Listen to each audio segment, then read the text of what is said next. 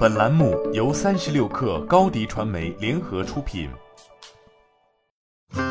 本文来自微信公众号“三亿生活”。去年十一月时，YouTube 方面以增强内容创作者的信心为由，下线了彩的技术功能，进而引发了一场旷日持久的讨论。日前，据海外科技媒体 The Verge 的相关报道显示，TikTok 目前正在测试讨厌按钮功能，允许用户对不喜欢的作品或评论进行这一操作。但不同于 YouTube 的是，TikTok 的讨厌按钮将不会呈现给其他人，而是只有自己可见。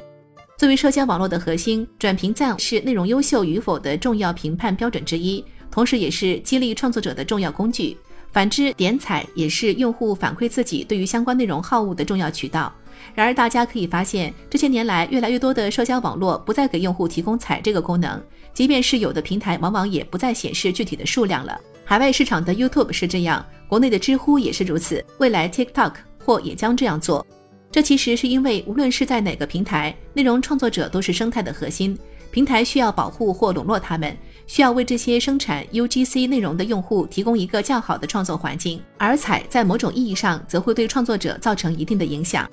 既然如此，为什么平台不直接取消采或者反对功能呢？这是因为这一行为从用户层面来说，虽然确实没有太大的积极作用，但平台却可以从用户行为中发现需求的变化，进而指导创作者。基于机器学习的个性化推荐算法优势就在于让用户变得更懒。在如今这个信息大爆炸的时代，海量的多元化内容已经占据了用户的视野，因此信息的精准获取也就变得更加的复杂和繁琐，这无疑大幅增加了用户的机会成本。换句话来说，用户主动寻找自己需要的信息变得更难了，而个性化推荐则借助用户画像和大数据，就能将用户可能感兴趣的内容直接送到嘴边。基于喜欢或点赞而提高的个性化推荐，在已经被用户厌倦的情况下，平台方却是不可能抛弃个性化推荐的。毕竟这项功能对于用户留存、活跃等指标的贡献实在是太大。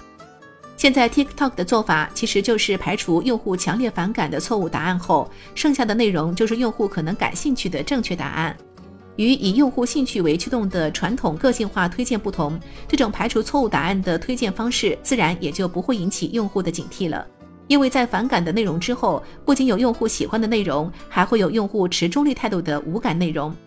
所以，如果你不想沦为个性化推荐的牺牲品，最好的办法就是在各种平台上隐藏自己的好恶，不要随便点赞，也不要随便点踩。